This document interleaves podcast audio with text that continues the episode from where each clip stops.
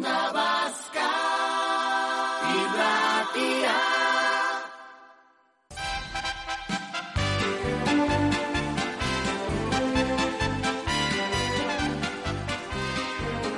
A Lisboa en tren de lujo yo viajaba y a mi lado muy galante un portugués. Al momento un gran amor me declaraba con mayor velocidad que nos llevaba aquel express al compás de chacachá, de chacachá del tren. Qué gusto da viajar cuando se va en express, pues parece que el amor con su dulzón vaivén produce más calor que el chacachá del tren.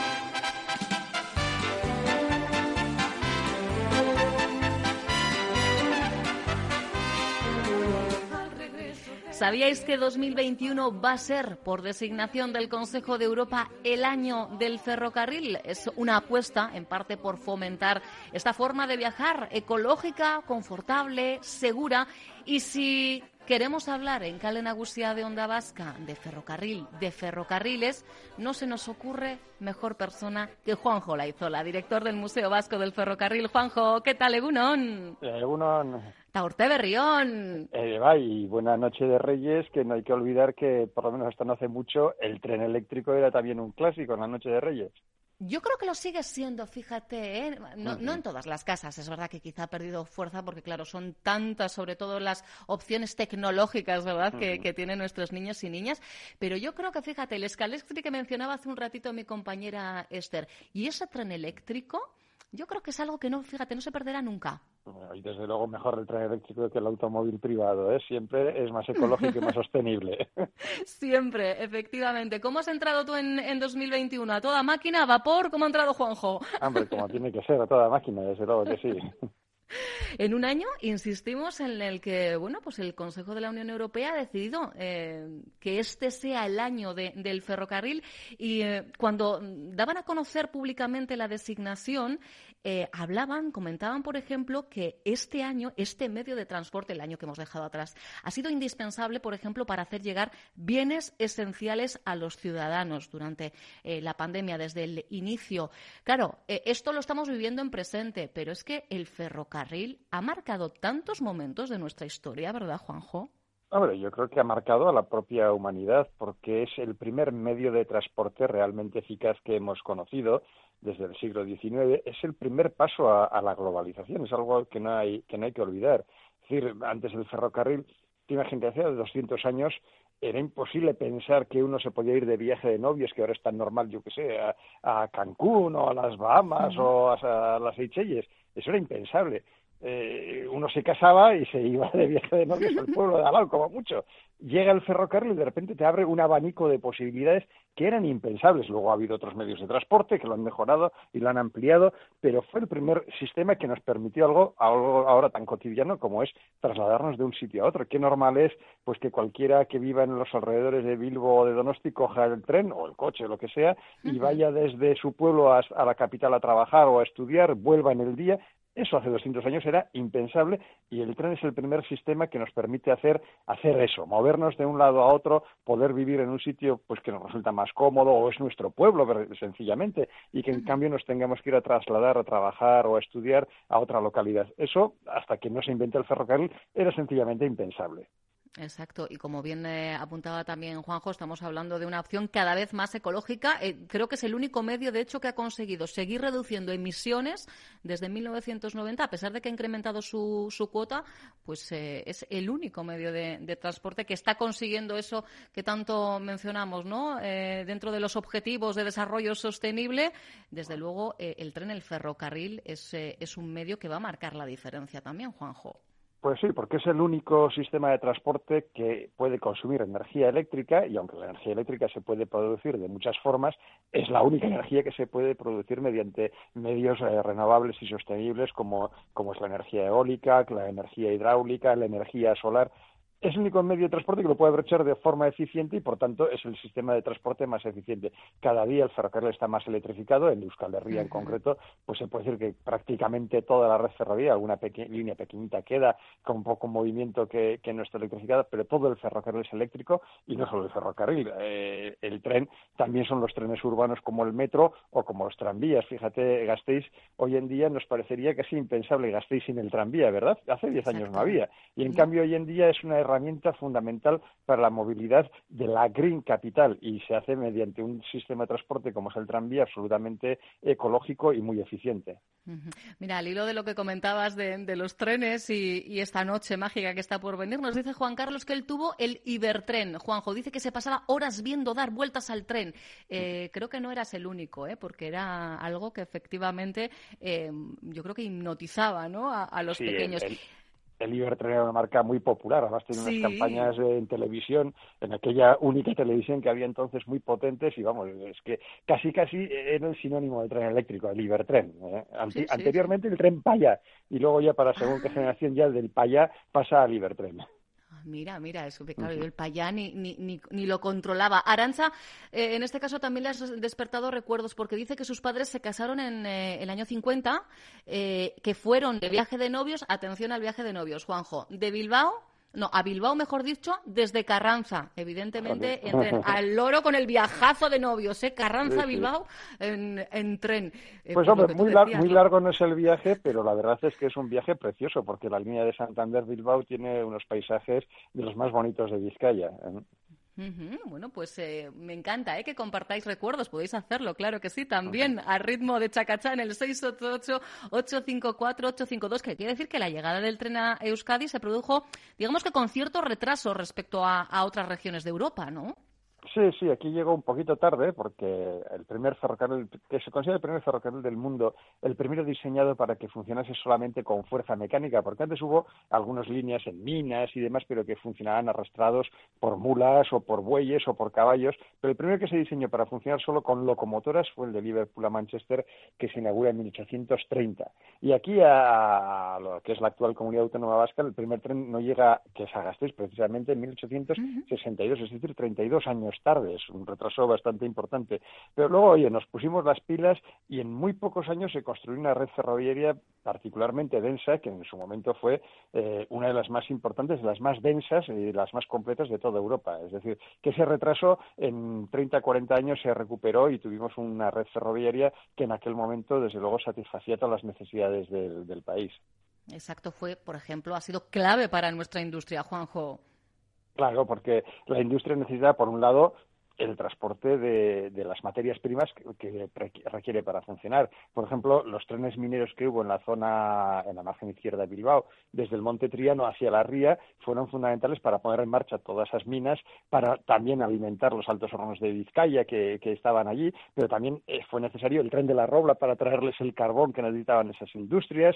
Eh, todo eso era fundamental. Pero además es que luego el tren se convirtió en uno de los principales clientes de nuestra industria y hoy en día todavía todos conocemos cómo eh, CAF en Beasain está construyendo trenes para todo el mundo. Es una cosa curiosa que uno viaja y, oiga, estás en el metro de Washington, CAF, Beasain. Estás en el tranvía de Sydney, ahí en Australia, en la otra punta, CAF, Beasain. Montas en el tren que va al aeropuerto de Hong Kong, CAF, Beasain, conchos y están hechos aquí en Euskal Herria. Es un, yo creo que es también un poco un motivo de orgullo que en Euskadi tengamos una de las industrias ferroviarias más potentes del mundo. Ahí está, mira, John comparte en este caso un recuerdo muy concreto. Nos habla del 31 de diciembre de 1967. A ver si el dato es correcto, John. Dice que fue cuando nos quitaron, así lo dice literalmente, el Vasco Navarro, Estella Vitoria, Vergara, Mecolalde. Exacto, es, desgraciadamente es así. Y es que es verdad que el ferrocarril tuvo eh, en Euskadi un protagonismo muy importante, tuvimos una de las redes ferroviarias más importantes, como hemos dicho, de Europa, pero en los años 50, 60, los años del desarrollismo, pues el tren pasó a un segundo plano. Se desmantelaron los tranvías en, Bilbao o en mm. Donosti, se desmantelaron pues el Vasco Navarro, el Plaza Ola que comunicaba Donosti con, Pamplona, el Vidasoa que iba por el valle del, del Vidasoa, precisamente hasta Elizondo, desde Irún hasta Elizondo, el tren de Lorrio, se desmantelaron un montón de trenes, fue una verdadera lástima, fue una desinversión, pero en ese momento nuestra sociedad estaba hipnotizada por el automóvil Era la época en que cuando uno iba al concurso el 1, 2, 3, lo que quería es que le tocase el coche, más que cualquier otro premio, el coche. Todos queríamos coche. Y, Eso o el apartamento en Torrevieja, acuérdate. Sí, sí, pero más el coche, yo creo. ¿eh? Y, y en cambio, pues, pues pasaba eso, ¿no? Eh, eh, entonces, lo que hicimos fue desmantelar ferrocarriles y construir autopistas. Hemos construido autopistas por todas partes. Donde hubo un ferrocarril, hoy en día tenemos una autopista. Y en cambio, muchas veces nos falta ese, ese ferrocarril que se desmanteló. Entonces, yo creo que, precisamente, lo que quiere la Unión Europea es revertir esa situación porque se ha demostrado que el automóvil, vale, sí, no vamos a negar lo evidente, es muy cómodo, te lleva de puerta a puerta, pero tiene muchísimos problemas. El primero, el ambiental. Es el mayor generador de emisiones contaminantes que hay en Euskadi hoy en día, es el automóvil. Ni más ni menos que el principal emisor de, de contaminación ambiental. Pero además ocupa muchísimo espacio. Es muy inseguro. ¿eh? lo, que, lo pasa es que ya no nos sorprende, pero todos los días vemos en la tele que ha habido un accidente, que ha muerto no sé quién, que, ha pasado. Y es algo que ya casi hasta lo tenemos asumido, ¿eh? pero, pero que es muy trágico, que al final del año son, estamos hablando en el Estado español de mil y pico muertes, que es una barbaridad. Entonces, eh, pues bien, hemos dicho que el automóvil tenía virtudes, pero también tiene gravísimos defectos. Y en ese sentido, por eso hay que, eh, hay que fomentar la movilidad en transportes colectivos. Primero, la movilidad en el corto recorrido siempre que se pueda, haciendo ejercicio, a pie y en bicicleta, que es lo más sano que hay. Pero cuando ya, pues por distancias o por cuestiones de nuestra propia capacidad, eh, no podemos utilizar estos medios, hay que utilizar el transporte colectivo. Siempre que se pueda el transporte colectivo y, desde luego, si se puede elegir el ferrocarril, que es el que menos contamina, no solo porque es el que el único que puede utilizar energías renovables en su funcionamiento, sino porque además es el que menor energía requiere para mover una tonelada de mercancías o a una persona. El tren tiene una maravillosa virtud y es que sus ruedas son de acero y el carril es también de acero. Entonces eso es casi casi pues como cuando patinamos sobre hielo, que con el mismo esfuerzo que hacemos en tierra firme para dar un paso, con ese esfuerzo sobre hielo andamos metros y metros, pues al tren le pasa lo mismo. Apenas hay rozamiento entre la rueda y el carril y entonces con muy poco esfuerzo es capaz de mover muchísimas más toneladas. Un tren, por ejemplo, para, puede mover lo mismo que, un, que, que 40 camiones y solo consume lo de, lo de 5 o 6 camiones para mover ese mismo tonelaje. Entonces, ahí también hay un ahorro energético, es decir, no solo que la energía que consumamos sea verde, sino que además consumimos muchísimo menos para hacer el mismo trabajo que, que otros medios de transporte. Y por eso mismo hay que fomentar el la utilización del ferrocarril. Pero claro, eh, también eh, tampoco es cuestión de, hacer alegatos sin fundamento. Es decir, esos alegatos tienen que tener un fundamento que tiene que ser una inversión que se está haciendo, eh, que se está haciendo ya, pero que esperemos que pronto sea efectiva, como por ejemplo la nueva red ferroviaria, la que llamamos IVASCA, que nos va a comunicar con toda Europa y no solo los viajeros, sino también las mercancías, que se siga invirtiendo en, en la modernización de la red antigua, que todavía, aunque sea, como hemos dicho, antigua, tiene un potencial tremendo como servicio de cercanías en las grandes ciudades fíjate lo que hoy es en día, pues el metro de Bilbao, que en el fondo es el antiguo tren de Plencia, el antiguo tren de, Durango, que se han ido modernizando y ahora forman parte de la línea 1, la línea 2, la línea 3 del metro de Bilbao. Eh, es decir, todo ese antiguo patrimonio también tiene un potencial tremendo si se invierte y se mejora. Claro, si no se invierte, pues sería un tren que no cogería nadie. Cuando se ha invertido, fíjate, pues lo que decimos en Bilbao, pues qué diferencia lo que era el antiguo tren de Plencia a lo que ahora es la línea 1 de, Metro de Bilbao, ¿verdad?